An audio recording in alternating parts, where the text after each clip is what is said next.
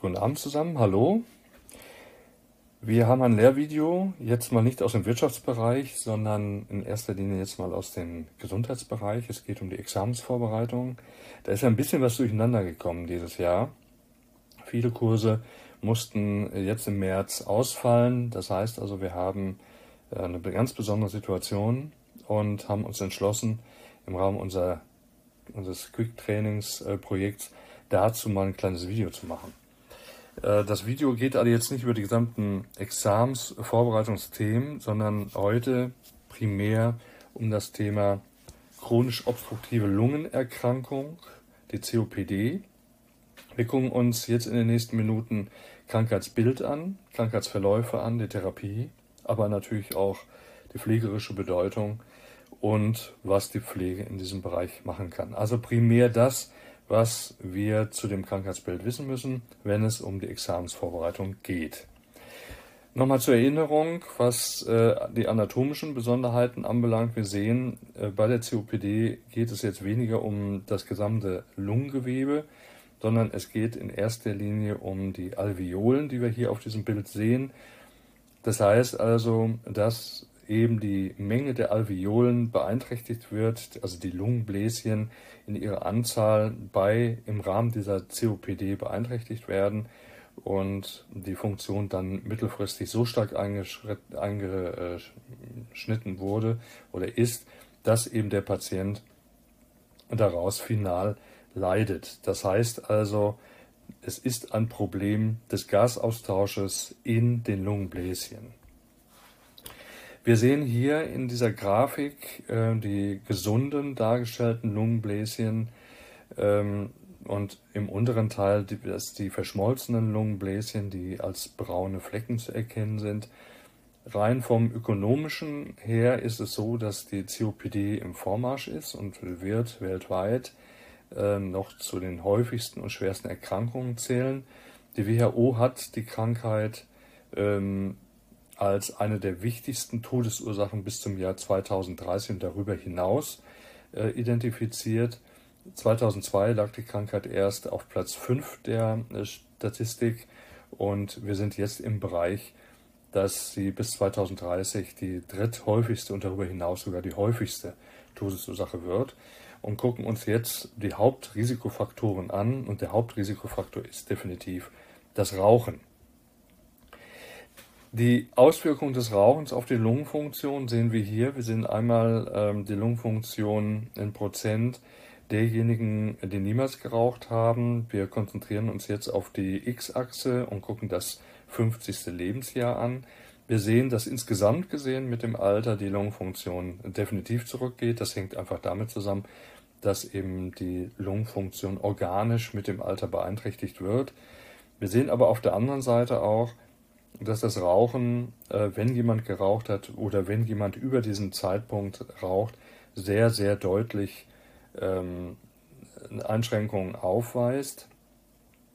Das heißt also, jemand, der niemals geraucht hat, der kann seine Lungenfunktion bis zu knapp 70 Prozent auch über das Jahr, ähm, also 100, einigermaßen fit halten. Jemand, der äh, mit 45 Jahren aufgehört hat, der knickt doch sehr deutlich ab mit seiner Lungenfunktion und jemand, der mit 65 Jahren aufhört, der hat dann eben noch eine sehr stark eingeschränkte Leistungs, ähm, Leistungseinschränkung.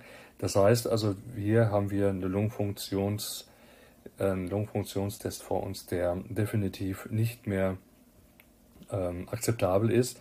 Und davon werden wir in Zukunft noch eine ganze Reihe mehr Patienten so im Krankenhaus oder auch in alten Pflegeeinrichtungen haben und versorgen müssen. Also Hauptrisikofaktor ist Rauchen. Ähm, egal übrigens welches Rauchen, ob es E-Zigarette ist oder ob es das äh, konservative Rauchen des Tabaks ist. Ähm, auch das Passivrauchen zählt dazu, wenn Partner, ein Partner raucht, der andere quasi über Jahre passiv mitgeraucht hat, gilt das quasi als selbst geraucht. Da kann man keine Unterschiede sehen.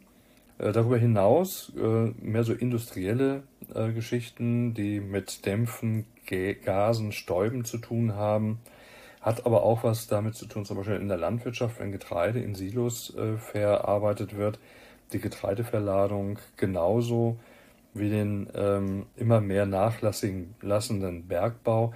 All das sind im Prinzip Ursachen, die zu Staublungen führen können und dann eben eine COPD äh, fördern. In Entwicklungsländern kommt noch dazu, dass es Tätigkeiten sind, die mit der Holzverarbeitung zusammenhängen, beziehungsweise auch mit ähm, der Arbeit an offenen Feuerstellen. Äh, das heißt also, der Komfortgedanke zum Beispiel, dass der Kamin brennt, ein offener Kamin brennt und zwischendurch ein bisschen Rauch aus dem Kamin quillt, was man jetzt im Winter oder im, im kalt, zur kalten Jahreszeit eigentlich ganz gerne hat. Ähm, solange der Rauch im Kamin bleibt, gilt er nicht als Risikofaktor, kommt aber raus, gilt sogar der äh, Feststoffkamin im Wohnzimmer als Risikofaktor. Denn er verursacht Feinstaub und Feinstaub verursacht aufgrund dessen, weil Feinstaub immer was mit Luftverschmutzung zu tun hat, hat eine höhere Morbidität und Mortalität und fördert eben die COPD. Das hat man herausgefunden und hat dann äh, die COPD in Zusammenhang gebracht mit äh, Luftverschmutzungen, mit Smogs, mit Feinstaubbelastungen, mit Ozon und inzwischen weiß man auch, dass Feinstaub sogar virale Infektionen fördert, weil der Virus sich einfach an den Feinstaub klammert und somit Zugang bekommt in die Alveolen und das äh, Funktionsmuster unserer Lungen. Gleichzeitig können häufige Atemwegsinfektionen, wenn schlecht behandelt, äh, zur COPD führen. Ähm, das ist das große Problem, das wir derzeit mit der Corona-Infektion vermuten, dass wir da langfristig äh, auch einen Anstieg von betroffenen COPD-Patienten haben. Die COPD-Patienten, die jetzt schon betroffen sind, ähm, deren Problem kann gerade was eben die Vorerkrankung anbelangt, dann natürlich äh, sich dramatisieren, wenn noch eine virale Zusatzerkrankung hinzukommt. Ein letzter äh, ähm, letzte Ursache und Risikofaktor ist äh, neben dem Rauchen die genetischen Ursachen. Äh, die werden wir jetzt nicht vertiefen. Das ist auch nur ein sehr geringer Anteil der äh, Bevölkerung, die dann die COPD quasi durch ein fehlendes Enzym ähm, forciert bekommen. Aber wie gesagt, die genetischen Ursachen sind, was die Gesamtpopulation anbelangt, doch sehr zu vernachlässigen. Gucken wir uns das Krankheitsbild der chronisch obstruktiven Bronchitis an oder der COPD an. Typische Symptome sind natürlich ähm, Atemnot bei körperlicher Belastung. Äh, für uns in der Pflege ist es so, dass wir, was das anbelangt, jetzt allerdings nicht sagen können, das ist jetzt ein Kardinalsymptom, was nur auf COPD ausgeht. Das heißt also, hier können wir zum Beispiel auch sagen, das könnte auch was anderes noch äh, dahinter stecken. Das gleiche wie ein langfristiger Husten, eigentlich ein täglicher Husten, meist so in den Morgenstunden, ähm, mal mehr, mal weniger Auswurf, ähm, pfeifende Geräusche, brummende Geräusche, die eben anzeigen, dass äh, die Bronchien nicht frei äh, zu ventilieren sind, äh, gehören dazu, plus äh, häufige Beschwerden hinsichtlich Erkältungen oder andere Atemwegsinfektionen, die sich auftun. Auch die können im Prinzip Hinweis für eine schwerwiegende Schädigung des Lungenparenchyms sein. Äh, differenzieren muss man das Ganze ähm, Asthma und COPD hören sich häufig ähnlich an, ähm, wobei die COPD so ab 60 erst eine Rolle spielt. Asthma wesentlich früher, kann ja bereits schon ähm, seit der Geburt äh, vorhanden sein. Die Atemnot beim Asthma ist anfallsartig, bei der COPD mehr unter Belastung. Ähm, COPD betrifft auch in erster Linie Raucherkarrieren und weniger ähm, in dem Moment weniger das Asthma. Die COPD wird sich nie freiwillig zurückbilden, sondern wird immer ähm, persistierend sein. Das heißt, die Alveolen gehen immer mehr unter und somit verschlechtert sich auch die Erkrankung. Ähm, und somit ähm, ist natürlich die Therapie auch sehr, sehr schwierig, weil äh, COPD-Patienten sprechen kaum auf Cortisongaben an Und die Besserung setzt nicht ein, weil einfach die, äh, die ähm, Sauerstofffiltration über die Alveolen nicht gewährleistet ist. Anders beim Asthma äh, gebe ich Cortison, führt das zu einer deutlichen Verbesserung. COPD, wenn die Lunge schlapp macht, in dieser Grafik sieht man, äh, verläuft in vier bekannten Stufen, während die erste Stufe ähm, eigentlich damit anfängt, dass die Lunge und die Bronchien durch den Staub erstmal nur verstopft sind, dass man also hustet, um die Verschmutzung eben zu lösen, beginnt die zweite Stufe bereits schon mit einer zusätzlichen Atemnot bei Belastung. Die dritte Stufe zeigt eine sehr, sehr starke Atemnot. Hinzu kommt, dass äh, der Körper insgesamt schon bei kleinen Belastungen überfordert ist.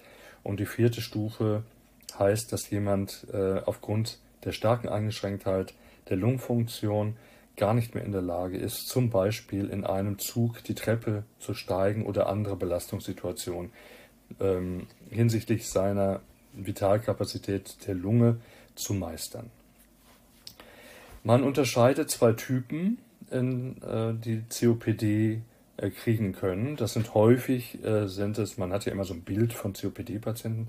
Es kann der ganz, ganz hagere sein, äh, der genauso große Schwierigkeiten hat wie derjenige, der etwas korpulenter ist und den man vielleicht eher vermutet, dass er ein COPD-Patient ist. Der hagere Typ, der sogenannte Pink Puffer oder rosa Schnaufer,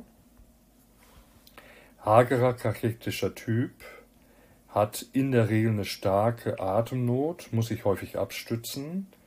Ähm, sein Husten ist gekennzeichnet durch ähm, eine sehr trockene Charakteristik, ohne dass er produktiv ist. Er hat wenig Zyanose, wirkt also nicht äh, sehr blau im Gesicht. Ähm, das hängt mit der kompensatorischen Atemarbeit zusammen. Und insofern kommt man nicht sofort drauf, dass äh, das ein COPD-Patient sein kann. Der zweite Typ, der sogenannte Blue Bloater oder blau aufgedunsener, den man eher vermutet, dass er COPD haben wird, haben kann, der zeigt sehr deutlichen Übergewicht und sein Husten ist produktiv, hat also Auswurf, hat eine ausgeprägte Zyanose, deshalb auch diese Blaufärbung, Blau-Rot-Färbung im Gesicht. Ähm, die Atemnot hält sich in Grenzen, einfach dahingehend, weil sein Körper in der Lage ist, durch Bildung von roten Blutkörperchen und eben eine stärkere Durchblutung ähm, der Organe das Ganze dann auszugleichen. Das sind so die beiden Typen, äh, der rosa Schnaufer und der blaue Aufgedunsene. Das sind so die beiden Typen, die aber beide dasselbe Krankheitsbild haben, nämlich COPD.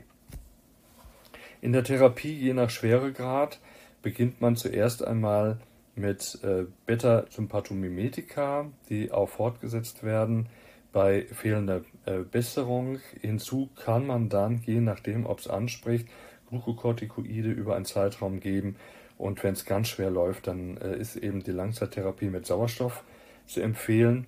Hierbei von der Pflege her muss gewährleistet sein, dass der Sauerstoff, die Langzeittherapie eben genau äh, den Dosierungen entspricht, nicht einfach Sauerstoff geben. Sauerstoff hat ja selbst, wie wir wissen, auch ähm, entsprechende Nebenwirkungen.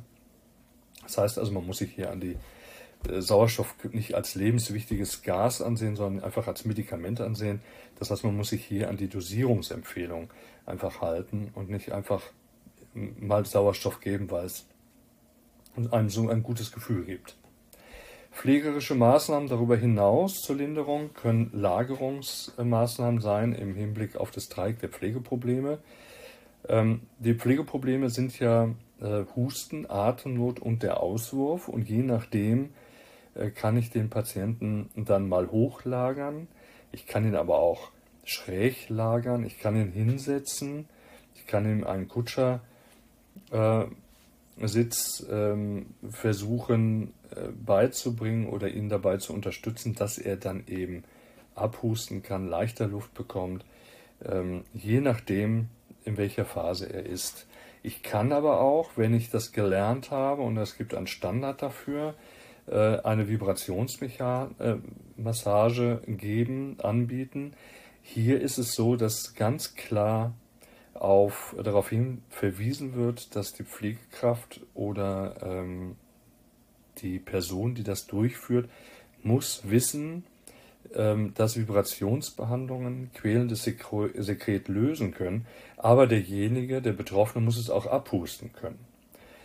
Äh, das ist äh, eines der größten ähm, Risiken, dass nämlich nicht abgehustet wird und den betroffenen äh, Senioren dann ähm, quasi der Schleim gelöst wird, sie aber dann so viel Schleim gelöst haben, ihn nicht abhusten können, dass sie quasi an ihrem eigenen Schleim ersticken. Das heißt, die Drainage muss gewährleistet werden und die Pflegekraft braucht eben für die mechanische oder es gibt auch eine automatisierte Vibrationsmassage zur Sekretlösung Erfahrung und sollte auch darüber hinaus wissen, was muss ich tun, wenn eine Notfallsituation dadurch zum Beispiel eintritt. Also hier Vorsicht, nicht einfach loslegen, sondern sich informieren, kann ich das wirklich und bin ich mit den Komplikationen vertraut. Soweit zur COPD.